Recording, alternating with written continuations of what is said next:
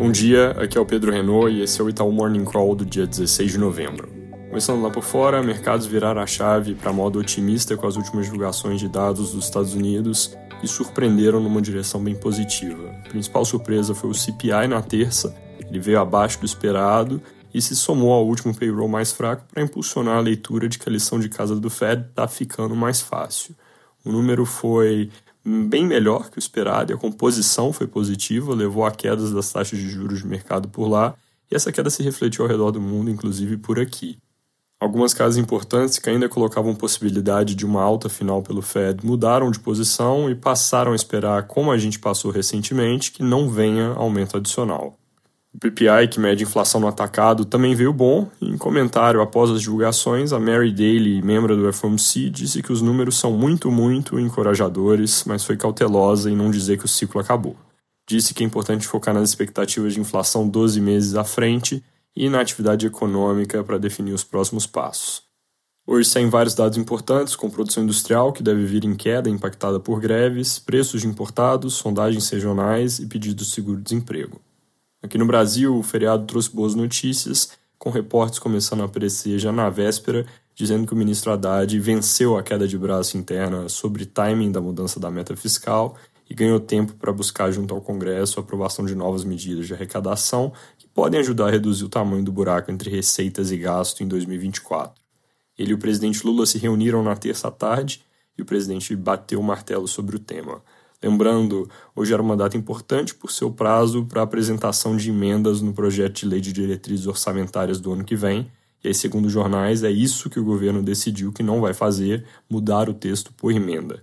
Essa decisão tende a ser positiva para o mercado, mas o cenário mais otimista nesse momento, que seria o governo esperar para mudar só lá em março do ano que vem, ainda não está garantido.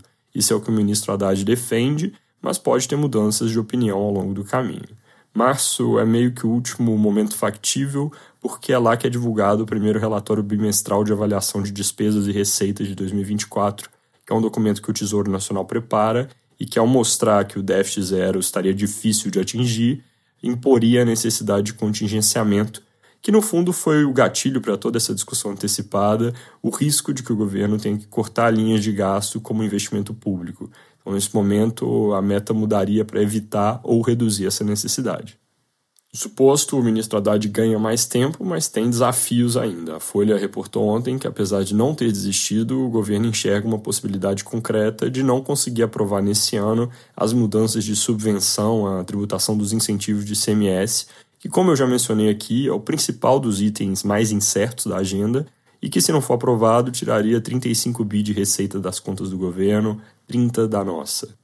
Outro tema que surgiu recentemente foi tentar aprovar o fim do mecanismo de juros sobre capital próprio ainda em 2023, mas é outra coisa que parece pouco trivial, dado que é um texto que não começou a ser discutido e, na prática, a gente já está bem perto do fim do ano legislativo com outras coisas importantes na pauta.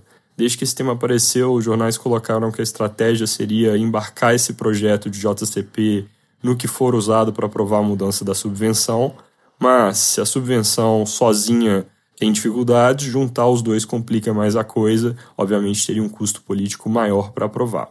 Sobre dados, daqui a pouco sai o BCBR de setembro, ele deve vir praticamente de lado, mas lembrando, esse é um indicador que o Banco Central compila que não traz nenhuma informação nova, é só uma forma de agregar informações que já saíram. Na terça, teve dado de serviços, caindo 0,3% em setembro, exatamente em linha com a nossa projeção, mas abaixo do consenso de mercado, que era alta de 0,4%. É isso por hoje, bom dia.